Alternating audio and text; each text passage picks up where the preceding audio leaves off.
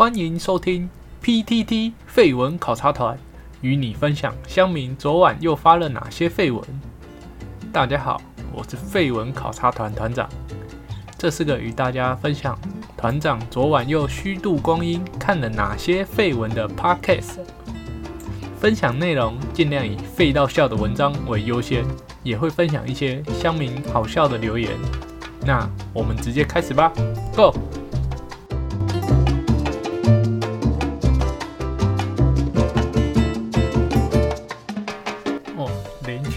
天上片，团长都觉得自己实在是有点勤奋。虽然跟最开始在做的时候比，最近更新的速率越来越低了。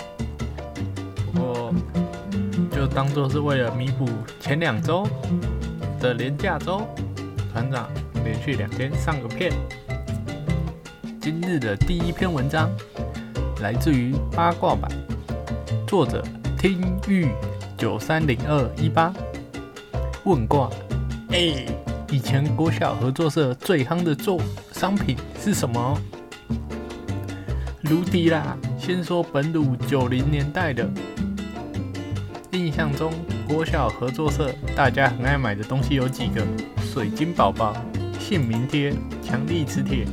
软橡皮大概就这些，虽然本土都没买过，但看到大家都买这些，都感受到他们的财富自由。各位以前国小最夯的商品是什么？有挂吗？先讲这个作者好了，他的账号听玉九三零二一八，感觉九三零二一八就是他的生日，而且他又说他是九零年代的，九十三年二月十八出生的，现在几岁啊？现在是一百零九年，所以他是不是根本就还是个高中生啊？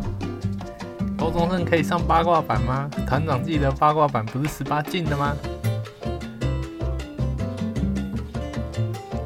然后叉叉叉叉 ban 他的留言，合作社阿姨并没有，没有人会去买合作社阿姨，要也是买。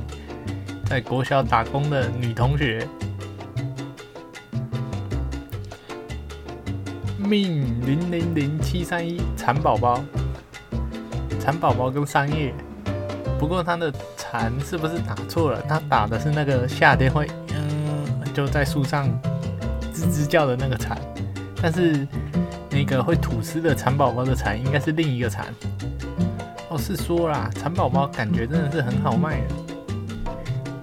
而且就是固定的、固定的时间。团长以前国小的时候，虽然团长国小好像是很久以前了，那个蚕宝宝啊，就是它都是用那一种，各位知道那种透明的塑胶盒，就是有些那种摊贩装炒面或者那种菜市场卖寿司的那一种的塑胶盒，里面放几片叶子跟几只蚕宝宝，而且。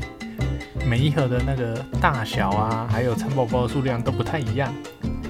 那有些有些同学就比较衰，他买到就那那个蚕宝宝可能已经快死了，就是小小只的，甚至有些就已经表面都变黄，根本就已经死透了。然后有些比较幸运，他买到就那种很肥的，就是可能不久以后就会吐丝了，不是那个吃的吐司，是会。吐司节俭的那个吐司，现在想想，其实那蚕宝宝好像蛮……团长那时候也有买，但团长已经忘记它的价钱了。而且你买了蚕宝宝，过没多久你还去买商业，重点是那蚕宝宝超会大便的，那个晒到一颗一颗的，超多的，好恶哦，也不是好恶。那个时候小朋友比较皮，有一些就会就是拿着小男生有没有？下课在那里玩那个蚕宝宝跑来跑去，然后干就就跌倒，然后那个就整个打翻，然后喷到别人的椅子上，然后他椅子上都是那个蚕宝宝晒，想一想也觉得恶心。A I U 啊，三一三，米糕凉面霸包盐酥鸡山寨版饮料，有国小的合作社会卖盐酥鸡吗？米糕凉面霸包这个团长没想都。觉得还合理，盐酥鸡有点太夸张了吧？然后说到这个山寨版饮料，团长小时候超喜欢喝这山寨版饮料的，因为它就保特瓶的，一瓶，然后只要十块钱，又便宜。每天，而且刚好那个时候零用钱一天也只有十块钱，买这个饮料喝比较久。但是后来，后来好像有什么，就是团长那时候好像后来有什么规定吧，就是规定说学校的那个合作社不能够卖，不能够卖这种饮料，也不能够卖茶，对那个小朋友健康不好。那只能卖什么？只能卖矿泉水、牛奶。还有那种果汁，就是那种铝罐的啊，那种浓缩还原果汁啊，它是超甜的，团长超讨厌。然后牛奶又超贵，然后团长小时候又不喜欢喝水，最后就就就没东西喝，就只能自己早上上学的时候，对不对？先去买个饮料再进来。说到买这个饮料。团长国小那个时候啊，就他旁边是个菜市场，然后菜市场有个那个快餐店，应该是快餐店吧，就是它，它有卖很多什么炒饭、炒面、便当、排骨饭什么的，但是它其实很多的那种，就是料理都是用那种调理包，就是不是不是它真的像自助餐那样，就是它很多其实是调理包，然后水饺什么的也都其实只是冷冻水饺，所以。就是虽然很便宜，但是其实也没没没有多好吃。然后价格的话，因为那个时候价格差不多就是五六十、六七十，那个时候物价还没有现在这么贵。然后很多的那个学生，就国小那时候团长学校的学生，很多人就是假设不订营养午餐，然后家里也不帮他送便当，那。他可能就是早上上学的时候，因为那个那家快餐店就在学校门口的正对面。那他上学的时候就去那个快餐店，然后就写，可能就拿一个袋子写几年几班，然后要吃什么，然后还然后可能还会再加个饮料，就是因为他有卖一些饮料，就团长刚刚说的那种山寨版饮料啊什么的，或者是一般的也有，然后就写一写。然后付钱给老板，那老板就会就是中午的时候就会直接大包小包的送过去。那个因为团长那个校门旁边有一间专门放那个外送便当，就是可能妈妈送送便当过来，然后他那个格子就会有几年级，然后几几几班到几班是一格，几班到几班是一格。然后所以那个老板啊，每天中午就会提着大包小包的，然后然后然后去去那那一间，然后去那里放便当啊什么的。然后因为很多人会去那里拿便当嘛，然后老板就就是除了他，他除了带就是已经有订的、已经预定的这些便当或者是饮料。他还会再多拿一些店里的那种饮料，就是那些山山寨版饮料或者是一些汽水啊什么的，然后就直接当场在那里卖。就是我们那那些学生就会，可能可能你没有订，你你根本就是吃营养午餐的，但是你还是就是跟着那些要去拿便当的学生，你就跑过去，然后主要是去跟那个老板买饮料。然后，如果有时候饮料卖完了，你还是可以直接跟老板说你要什么什么什么，就是什么你要奶茶啊，或者是你要冰淇淋汽水啊，然后老板会再就走回去店里，然后再拿给你，然后你钱就再给他。然后结果后来就是越来越多人知道，就以讹传讹，大家喝康道修宝，然后结果就变成每一次中午十二点。然后教室，哎，怎么整班的人消失一半？就可能一半的男生都不见。然后过了可能十几分钟，因为人越多，那老板就是他可能要回去拿，有时候甚至要回去回去两三趟。所以那那些就我们这些小朋友就会等很久。然后老师就觉得怪怪的，为什么教室里中午吃饭时间就是人都不见了？明明就没有那么多人是外送便当的。但这些人却都不见，而且还不见很久。然后回来以后，每个人手上都拿一瓶饮料。然后后来就被知道，被知道以后，然后老师就跟学校讲，然后学校后来就禁止我们这样做。哇，就这样就没了。所以我们就不能再买外面的饮料。这事情没什么，团长只是觉得有点有趣，说出来跟大家分享一下。然后，Stranger S D R A N G E R S，他推文 R 二十，国小生应该不需要用到 R 二十吧？Q A D S E 零零零，一元的香菇鸡丝面、海苔面。一元的香菇鸡丝面是那种超小包的那一种嘛，就是很像那种小小超小包王子面那一种。然后虽然说不不管他说是什么香菇鸡丝面还是海苔面，吃起来味道基本上都一样，因为它就是那种超级碎的面，然后再配那个超咸的胡椒，然后会有一些那个很像葱花绿色的，也不知道到底是不是实际上是不是葱花。Justice 零六一六，合作是阿姨跟学校的社工在上课时间做爱。等一下，他是讲认真的吗？这也有点夸张。而且而且在上课时间被看到，所以所以这一个人是偷偷翘课吗？而且他还说后来整间学校都知道。国小这种事情都传超快的，尤其是那国小生。国小生基本上藏不住秘密，不管是对朋友、对老师，或者是对陌生的人，只要基本上如果是大人就逼问他，他就会讲。然后如果是同辈的，就说你不跟我讲这秘密，我不跟你好了。然后可能他最后就说哦，好啦，我跟你讲。那接着他就说我跟你讲，你不能跟别人讲。哦。然后就大家就同样的套路以讹传讹，最后大家都知道。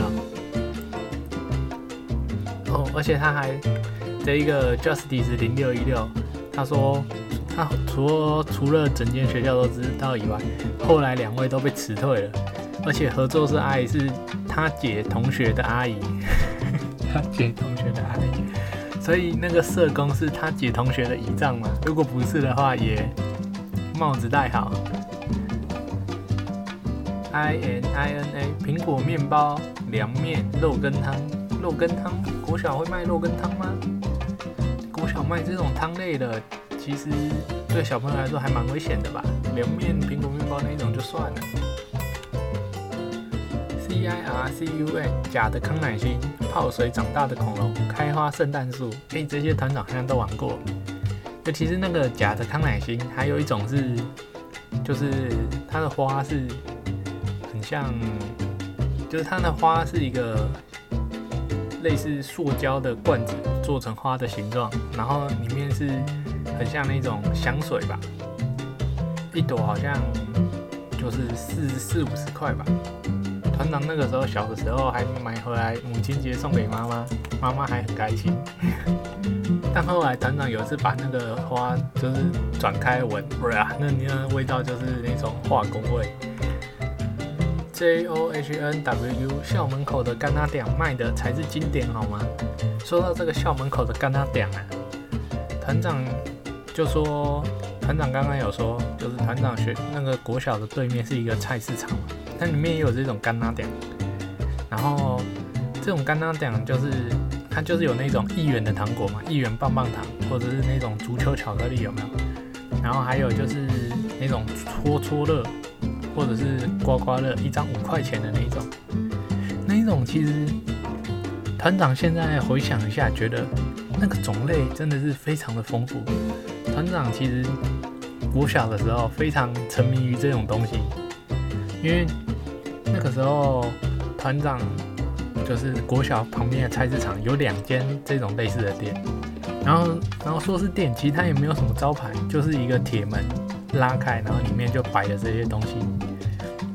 然后那个时候，我们这些就是国小生都戏称，也不是戏称，都把它一间店称作黑店，一间店称作白店。那个时候小时候都不知道黑店就是不知道黑店的意思，以为只是因为那家店啊，就是就就是它是在那种类似室内，然后灯光就比较昏暗，所以叫黑店。那另外就是因为一家叫黑的，所以另外一家就叫白的，所以就这样称呼。但长大以后才知道，黑店原来是指很黑的，就是很黑心的意思。但其实团长回想一下，那个黑店也不是到真正的黑店，就是它其实就很普通的干拉店。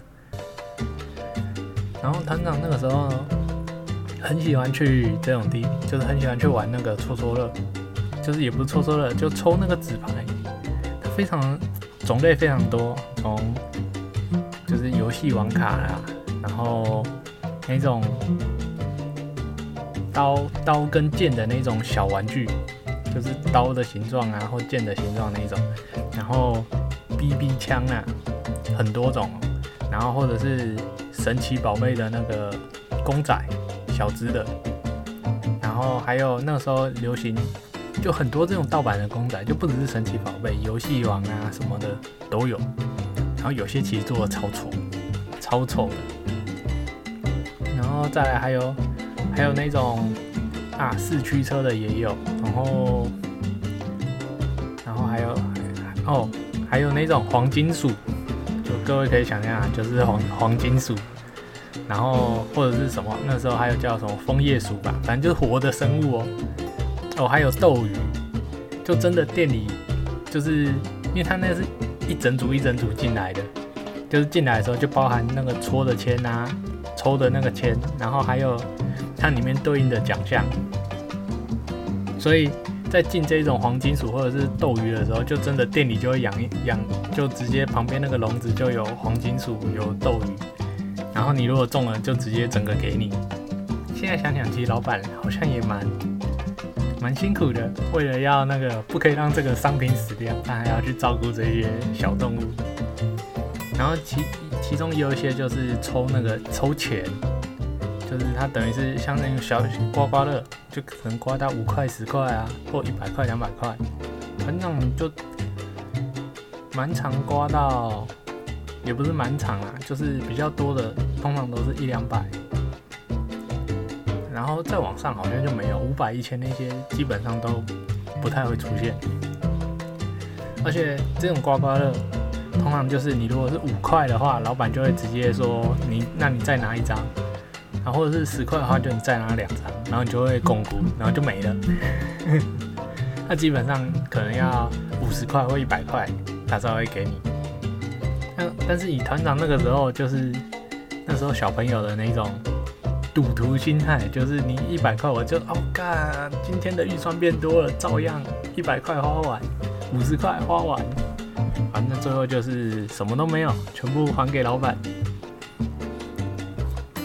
所以团长其实对这种干拉点的回忆也是蛮多的哦。那个时候还流行那种什么溜溜球、怪兽对打机，那些都有，真的是什么都有。现在想想也觉得蛮扯的。Kate 五六七二，以前那个冬瓜茶没吸管，都用全齿咬破一个洞直接喝。啊，团长知道这种冬瓜茶，就它等于就是很像一个，它也不是铝箔包，也不是。保特瓶，它就是一个就很像那种很小包的饼干，然后但其实那种是有副吸，有些会副吸管，就很像那种养乐多那种透明的很硬的小吸管。然后团长那个时候喝这种啊，因为因为它一包好像只要五块吧，就最便宜的饮料，也蛮好喝的，冰冰的蛮好喝。因为冰种呢，团长每次都喜欢，就喝完以后就是。就是因为吸管只戳一个洞，然后就再把它，就是空气把它吹满，然后就放在地上，然后用力跳起来去踩，就会有那个爆炸声音，嘣！那时候很喜欢玩这一种，然后而且那时候就是团长附近一家店啊，它的那个冰箱就是有一层专门放这种冬瓜茶，但是如果是放比较里面的，有一些会结冰。那一种就是有结冰的更好，就是更好喝啦，就你还可以有大块的冰块吃。但是如果是你要吃那个冰块，你就要把它就整个整个包装撕撕比较大的洞，你就不能把它引爆。所以就是二择一，看你是要玩还是要吃冰。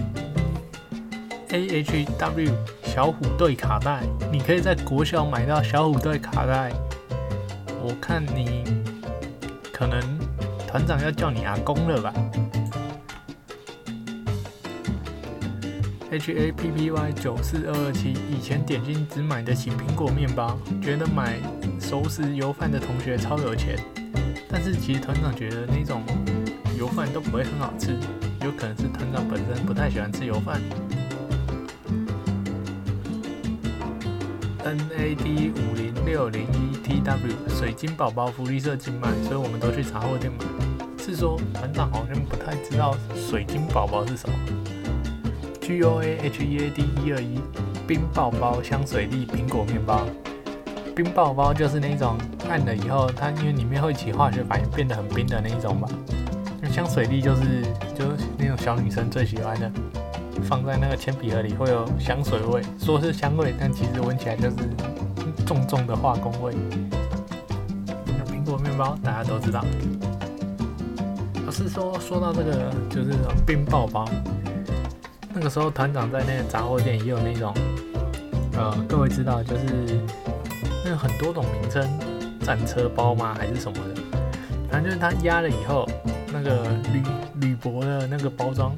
里面因为起化起化学反应，它就开始充气，然后到一定的那个一定的大小以后就会爆炸，嘣！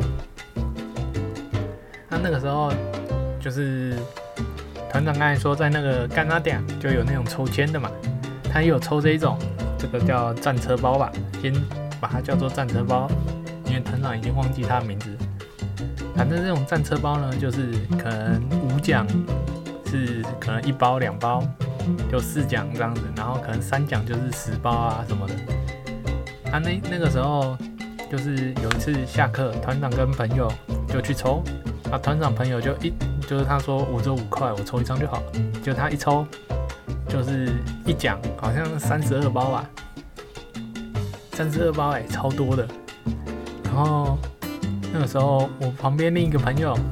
他也抽中一奖，但是因为两个是不同牌子的，他那个一奖好像只有二十包吧，所以反正我们就五十几包，再加上一些小奖，五十几包，然后隔天就带去学校，然后带去学校以后就找找找一栋楼，然后我们就开始，就所有人就下课的时候有吗？就是把它全部捏起来，然后就往下丢，下面刚好是那个幼稚园的那个游戏的区域，然后就一直蹦蹦蹦蹦蹦，然后我们全部人就被。抓去那个训导处了，然后那训导主任还说：“你们准买就是这么多的这个炸弹包花了多少钱？”本来想骂我们浪费钱，结果一一个同学跟他说：“哦，五块。”然后另一个说：“十哎二十块三十块吧。”他说：“啊，这么便宜？”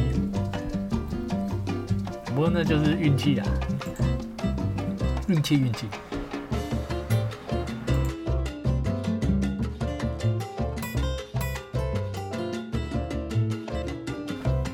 下一篇文章来自于男女版，作者 Fresh Guys，讨论帮女生跟女性牺牲很大吗？问号。这篇文章讨论的非常热烈，有个三十几篇的讨论。不过团长不想要全部看完，就挑一些讨论比较多的文章来看好了。那它的内容写到，在 FB 的一些男女讨论区中。看到原来二十一世纪都过了这么多年，还有不少人会说女生牺牲很大，帮男生生小孩，而且小孩还要跟你姓。看头贴还是些年轻女生讲的，我真的颇讶异。我个人是比一般人随性很多。如果女方家有坚持孩子从母姓，我不会有任何负面的感觉，反正基因是我的，叫什么名字需要在乎吗？甚至我也想过，如果未来检查发现我的蝌蚪有问题，或者是女友的子宫有问题，我们也不会坚持花大钱做自己的试管婴儿，只要去育幼院领养就好了，也是自己的小孩。当然，不是每个人都能够看得这么开，我只是很压抑，把帮生孩子和小孩跟你姓这两件事情视为牺牲奉献的女性还有这么多。各位身边的人或是自己也会这样想吗？话说也是看到过男方看不开，觉得被女生家里要求分一个对给对方姓是奇耻大辱。我也看过，我只能说以我的逻辑很难理解啊。姓就一个字会怎样吗？想问问各位对这方面的观念如何？或许 PDD 跟 FB 会有不同的看法吧。说到这一点，其团长的爸爸，团长的爸爸，他在家里是第二第二个，就是第二个男生啊。不过也也就第二大的。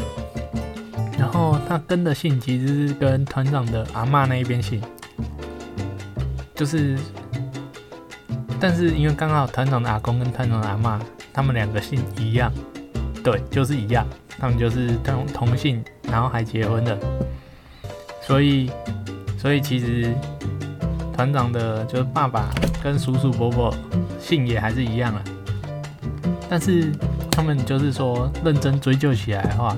团长的爸爸其实是跟团长的阿妈姓，嗯，这原来团长家在这方面超超前的，走在时代的尖端啊，这个观念。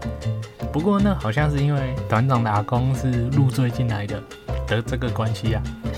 不过这情况有点复杂，团长也不太清楚，毕竟都上一辈的事情了。K U T K I N，他的推文会这样讲，我就让小孩跟他姓。这一种不就是台女自助餐，嘴巴强平权，虎子父权，不然跟谁姓是平权的真点吗？他讲的这两个议题是父权遗毒啊。然后还有一个 kindle 七七七，人工子宫上市之后，男人就可以自己生，不需要女人帮助了。呃。他应该只是说笑的吧。叉 D D O N G，怀孕的过程是牺牲蛮多的，其他没有什么感觉。小孩子就两个人了。嗯，确实如此上。也是觉得，这其实某方面呢，就是这有的时候分成比较像是表面上很容易看到的付出，跟虽然没有。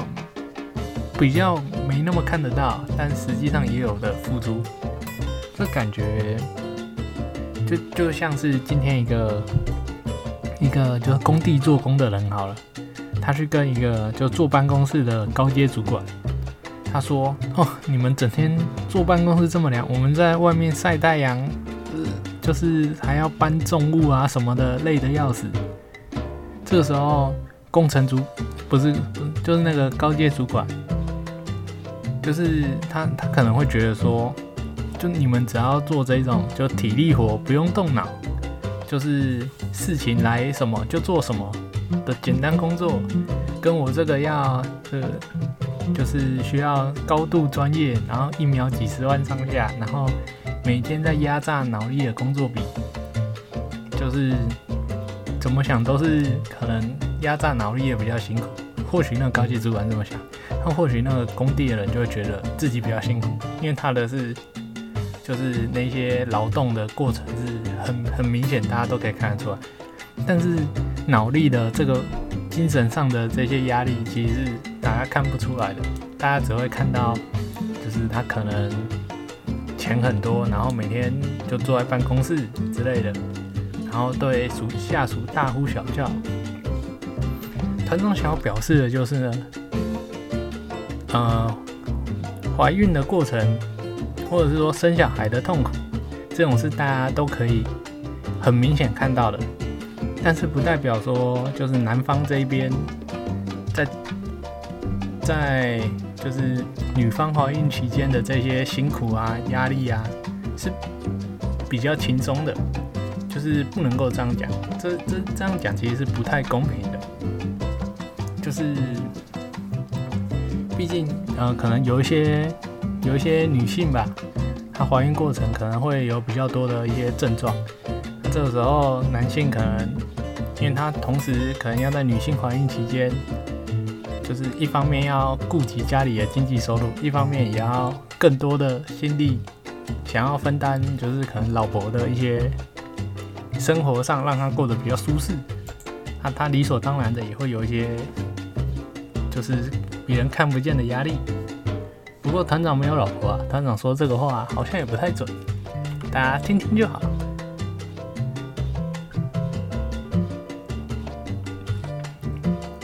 S T A R W I L L O W，现在姓氏明明是可以父母讨论的，却一堆人仍要用理理所当然，认为一定要从父姓，从母姓就要拿东西去换。前几天不是才有个新闻，就算拿房子去换，也不能够从第一个男生就开始，还是有条件的。很多男生讨厌台女的理所当然，认为吃饭不付钱。同样的，女生也讨厌理所当然的重复性。这样的比喻不晓得能否让你了解。另外，生小孩，女生就是要承担身体的不适，之后影响健康、工作风险。有时候说帮你生，可能只是想强调，男生身为父亲对小孩也有责任，而且很多时候生子压力都是男方家族在给的。哦，他讲的。听起来有些道理，尤其是最后面团长觉得，就是这个升职压力都是男方家族在，这个老一辈的其实还还是这种观念，团长觉得可能要再过个二三十年、四五十年才会慢慢的淡去吧。就是像团长现在可能二三十岁，这边。那可能团长的父母就比较不会有这种，就比较不会有这种这么强的观念，或许多少还是有一点，但是可能等到哦团长也成为了团长的小孩要结婚了，虽然团长现在还没小孩，所以但是可能我团长觉得至少团长这一代应该就比较不会有这种观念了吧。这也很难说。其实这种这种事情有时候还蛮看那个每个人的就是成长环境还有价值观养成。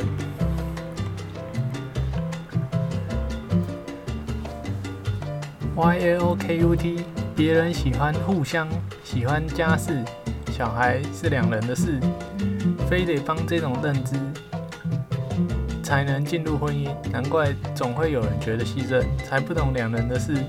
用帮这个思维思考，不等于不懂互相。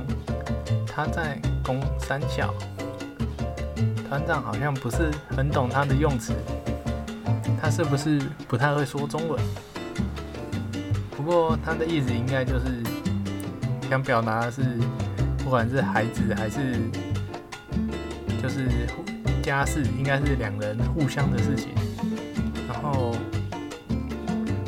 不应该有这种是谁帮谁，因为彼此是互相的，而不应该有说我这么做是帮助你，就是单方面的，好像我很委屈一样。而是应该互相的，就是他觉得没有这种，就是我是用帮你委屈的帮你这种认知来进入婚姻，应该会比较好。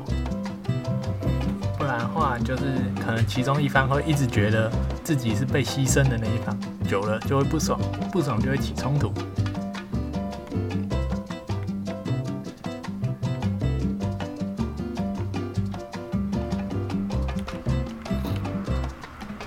A L E P P 一二三，他的回文只回帮你生这句话。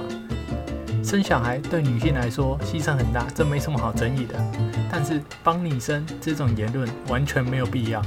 拜托各位大家，不想生就不要生，没有人可以强迫你生。故意不太刀，那个叫强奸，把你关起来，要把小孩生下来，这重刑犯吧。不想生就不要生，真的没必要讲什么帮你生这种话。用了“帮”这个字，就是不打算承担责任，又觉得自己牺牲很大。但生下来后，因为是帮你的，所以要当甩手掌柜，不管不教。拜托，这种父母真的不要生小孩。男方今天要是教不好，女方一句帮你生的，干脆不管。再要不然就是男方不想带，算准了要把小孩扔给女方，女方生小孩就已经心不甘情不愿，再让他带小孩，是很想上社会新闻版面吗？所以拜托。不管是男生女生，有这种帮你生、帮我生的想法，真的还是不要生好了。除非你今天是非常负责的，有办法分离情绪去带小孩，再要不然就是你有钱到小孩完全不管也可以活得很好，否则就是一句不要生，就是这样子，台湾的生育率又要继续的下探。JUPPO，照你这一方言论，之前那些请客请的心不甘情不愿，还要骂女生乞丐的人怎么办？会用“帮”这个字，本来就是指自愿为对方做的行动。所以，如果小孩女方本身并没有意愿，男方坚持，那绝对符合这个字描述的情况。原 po 的回击是：所以，如果女方没有意愿，男方坚持，就不要生啊。小孩跟一顿的餐钱是完全不能比的。父母只有一个人想要小孩，八成婚姻已经有问题了。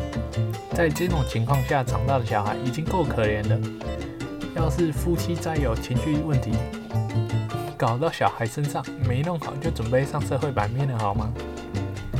呃，团长觉得其他讲的也没有到很正确，因为他说。父母只有一个人想要小孩，八成婚姻就已经有问题。这种有的时候，有些父母不是父母，因为他没有小孩。有些人不想要小孩，不想要小孩，其实可能是因为他害怕自己没有办法成为一个好的父母。毕竟很多事情都有第一次嘛，但是没有人可以说让你练习怎么当父母。就是，就算真的感觉上有练习，也跟实际上不太一样，所以有些人会害怕。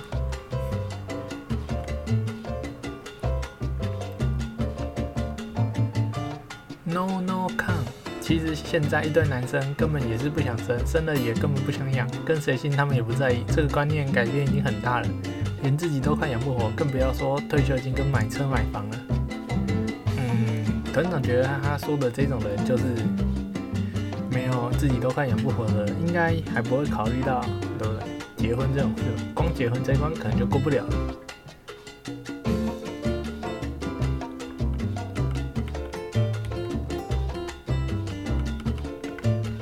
Crayman 他的回文，其实我觉得很多事情可以试着量化，例如姓氏，小孩生出来看要多少钱给对方取得姓氏，这样总公平了吧？以前没有这个问题。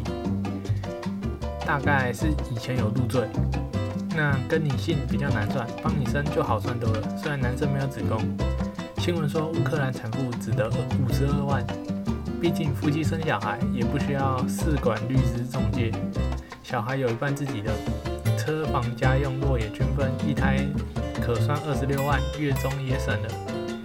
你应该不会帮代孕的出月中，当兵抵怀孕的部分就算了，男人要大气一点。当然有人觉得这样子算还叫夫妻吗？但一直讲这是我帮你还是你帮我，然后你不能说帮我，因为家是大家的，责任义务不但撇干净，洗自己的碗也要报公时，不如大家不要虚我，心平气和的好好算一下好吗？不好。呃，叉 J 六五一言三，这做法太理性，而进入婚姻阶段谈这个太过理性的东西，很容易谈崩，结都不用结，直接分了。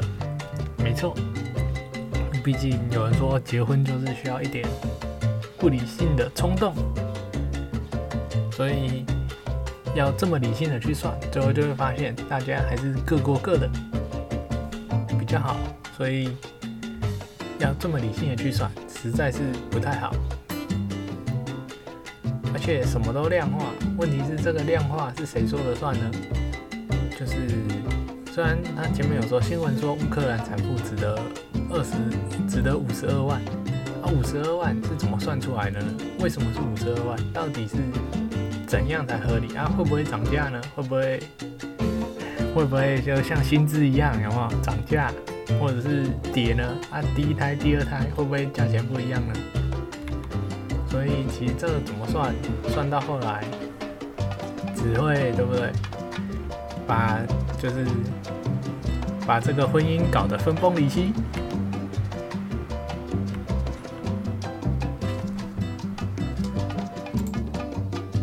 P 零零八三二一二九，它的回文。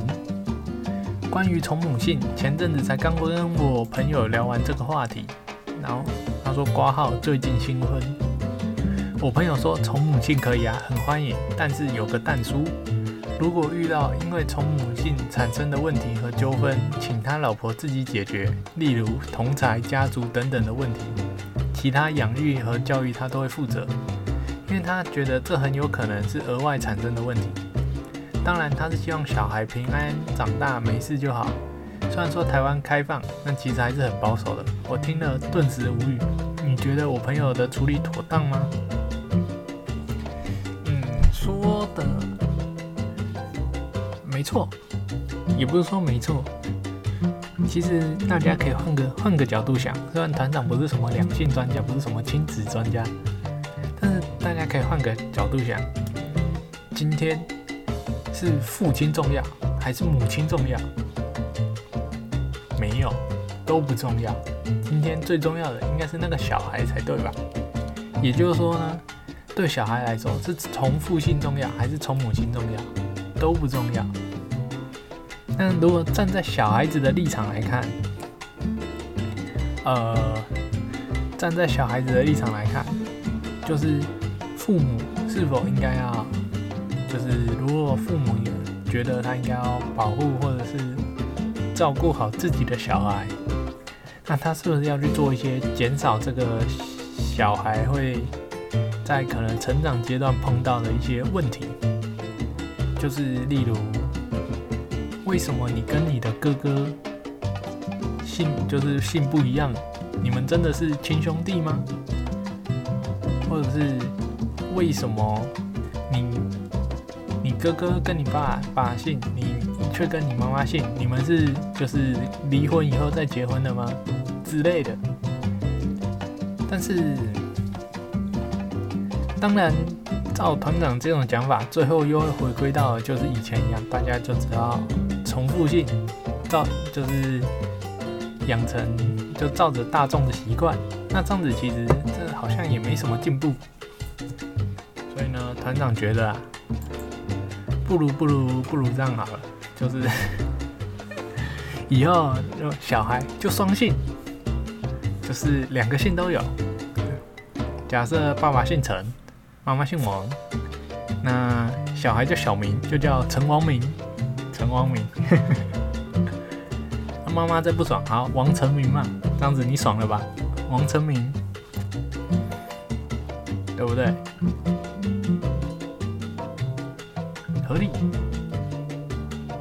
这，要不然，再要不然，再要不然，那个生男生跟爸爸姓，生女生跟妈妈姓，或者你们讲好就好啊？不对，现在就讲不好啊！就为了这一个字，真的是麻烦啊！不然现在大家都流行取英文名字，英文名字就不用姓了，Jack、John、Jason、Fuck you。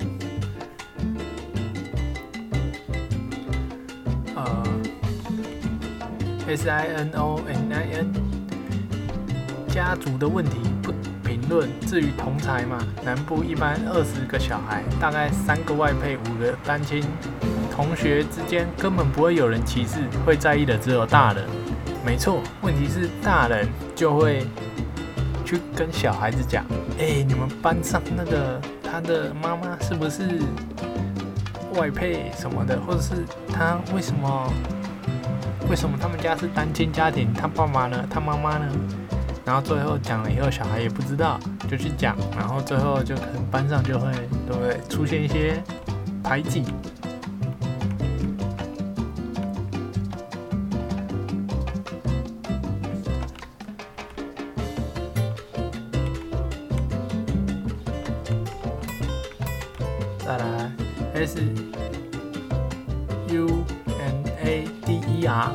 的回文，第一点，生小孩，以正常状况来讲，要生小孩前总得性交吧？现在不少老婆婚后就不跟先生打炮了，请问这是要生三小？再来，板上仇男者最爱将一句：你不想请的话，你要先讲啊。那不想请是不是就可以改成不想生这三个字呢？第二点，重复性这一点更好笑了。不知道两个大人在吵屁啊？为什么不问问小孩的意见？姓是小孩在用的，小孩要用啥姓就用啥姓。都什么年代了，现在还有人要拿生小孩来威胁？有些女生连打针都不敢了，生小孩比打针痛多了。跟我说不敢打针，但是敢生小孩，这种鬼话是要说给谁听的？还有一点非常重要，以台湾的现况，你爸妈要是没存个几千万给小孩当后盾，最好还是不要生小孩，不然肯定被小孩憎恨埋怨一辈子。女生都说结婚要是没有比较好，干嘛要结婚？那小孩会不会抢说生出来如果没有爽日子，干嘛要出生？尤其是生男生，如果爸妈够有钱，还是儿子长得帅，那可能还有点希望。要是两个条件都没有，生男生就跟流浪狗过街数没什么两样。三十年内，女生只会越来越拿翘。出生后，妈妈管东管西，被女生呛妈宝。长大考考到台大又怎么样？学贷欠一屁股。到了四十岁，要是不嫖妓，可能连女生的奶都没摸过。出社会先负债个三四十万，找工作被惯老板奴隶，找女友也处处封闭。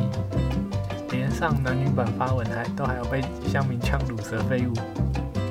就算运气好讨到老婆又怎样？老婆整天上婚姻版呛你妈，你妈又哭着说不孝子，有老婆就不要吗？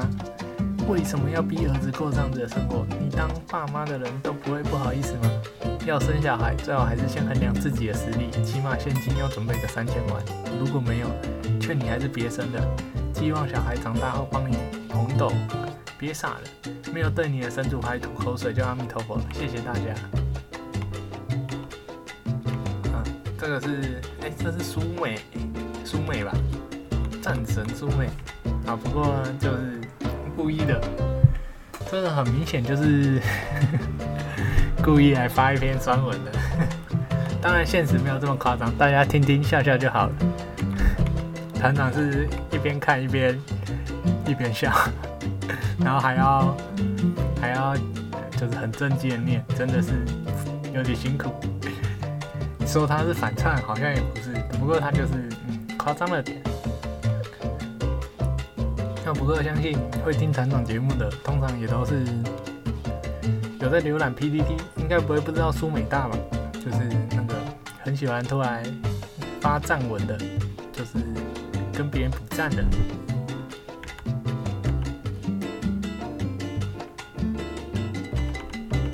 C 八零三五二，他的回文。怀孕本来就是女生付出九十九趴，说帮不见然正确，但又有何不可？但我不敢置信的，居然是有人拿。反观先生，只要说帮忙做家事就生气气，台女就爱自助餐来护航。虽然生小孩跟做家事一样是两个人都有份，但请问一下，你歪染色体有子宫吗？可以怀胎吗？可以自告奋勇染来做吗？不行的话，你叫屁叫啊！女生根本巴不得大家都有子宫，一起协商谁来受孕。即使有共识要生。但几乎所有痛苦都是女方扛，这有这有得选吗？不像家事本来就该一半一半。那你是活死人还是断手脚才不能做？如果有一种叫做叫我做家事就会死的病，那就另外另当别论。不是向着请君降贵来帮忙，真是不好意思哦。至于性质问题，也没有也没有你说的那么轻描淡写啊。二零一零的一份问卷调查。选择重复性家庭的前三名理由：第一，因为一般家庭都是如此；第二，为了父方传宗接代和祭祀需要；第三，因为母方家庭并无此需求或要求。第一个理由显示重复性是如此的理所当然、天经地义。J J 只要滚个床单，一早醒来就当爸了，小孩自然而然也跟他姓。而两者是基于。后两者是基于传宗接代的逻辑，回头巩固重复性的正当性。反之可以推论，女方家庭无要求，是因为女方不负传宗接代的责任。挂号嫁出去已经是别人家的，连骨灰都不放怎么家？小孩子跟我们姓干嘛？既然从母姓没有意义，那就 let it go 吧。如此一来，便由天经地义的重复性之路，成就了父系家庭为单位。主体的社会结构，性真的只是一个性吗？就算你本人不在意，但周围压力一下来，我敢保证你不会反悔吗？改选主义最小的那条老路走吗？就我看，你只是随便想想，轻轻放下而已。不但说的轻巧，还质疑现代女性为什么会有这种落后的想法，更显得傲慢。哦，他还有提到，另外从母性家庭的前三名理由：第一，为了传宗接代和祭祀需要；第二，基于男女平等的精神，凸显子女不一定要重复性；第三，因为前一胎已经重复性了，轮流重新比较公平。第一个理由也是为了香火，不过因为母方无兄弟或者是原住民族，但后面逻辑就不同了，是以平等的价值观来做突围。奇妙的是，这种信念多出现在女方角度思考的场域里。悲哀的是，还会有许多弹书，例如至少生两胎，或者是要先说服婆家等等。甚至在从母系社团里，都不曾出现过公婆不不高兴小孩从母系，便在帮忙带小孩的时候刻意改叫爸爸的姓。哦，他这句话就是，就是。不会有那种就公公婆婆因为不高兴小孩子跟妈妈姓，所以就故意在带小孩的时候用爸爸的姓去叫那个小孩，让他让小孩错乱。我不是不曾哦，是是曾出现过，因为公婆不高兴，所以便在帮忙带小孩的时候刻意用爸爸的姓叫他。Hello，这到底是谁的孩子？可以再不尊重人一点啊？这一份十年前的调查，如果让人保持着一点点性平萌芽的渺茫希望，那这份统计就是让人看到前途遥遥，暗夜漫漫吧。最后说的这些，如果你还是无法同理为什么有女性、年轻女性说这些话，那建议单身。So this guy 是说这份问卷已经十年前，那他后面都没有继续后续追踪吗？不然的话，团长其实还蛮好奇这几年他的他的变化。哦，光这一篇系列文，团长就觉得团长其实没讲几篇，就讲了很长的事件。亏团长后面还找了几篇没有意义的废文，我看团长留到下次再讲好了。好吗？让今天的 PTT 废文考察团就到这里结束。我是团长，我们下回考察见。